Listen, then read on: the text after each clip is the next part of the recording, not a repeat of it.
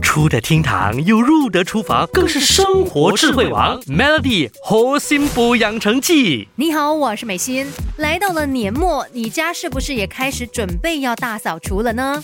但是再勤力做家事也好哦，要注意，千万不要不小心就让这场年终扫除伤了你的皮肤和筋骨。家里面的核心部门为了要做家事哦，真的付出不少，其中最可能遭殃的就是包括原本细嫩的双手，尤其是俗称。的贵妇手，这种手部湿疹是一种相当常见的皮肤病。一些职业，例如说做美容的，呃，洗车行业啊，还是餐饮业者，因为频密的接触水还有清洁剂，所以一双手就摆脱不了富贵的纠缠。当然，勤奋又多劳的核心部，可能也难逃这富贵的命运，因为有一些清洁剂里的化学成分是有去油污效果的，使用的时候，这个清洁剂可能同时也会溶解了我们皮肤角质。层上的油脂，使使得皮肤失去保护层，那保湿能力也降低。因此呢，清洁剂里面的过敏源啊、刺激源就直接进入皮肤，时间一久，你就会发现哦，最先是从这个指尖开始掉屑脱皮，然后慢慢的蔓延到整只手掌，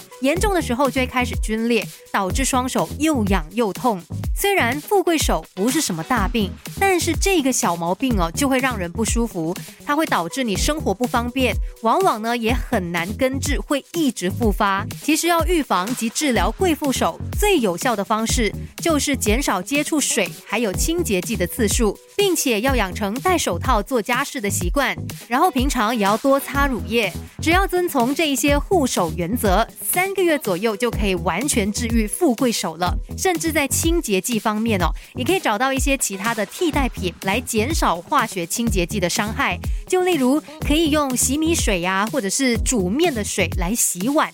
那不然就用白醋，它有去渍、去油污的功效。拿湿布蘸白醋擦拭瓷砖或玻璃，效果也是不错的。Melly 猴心补养成记，每逢星期一至五下午五点首播，晚上九点重播。有美心和翠文与你一起练就十八般武艺。嘿呀！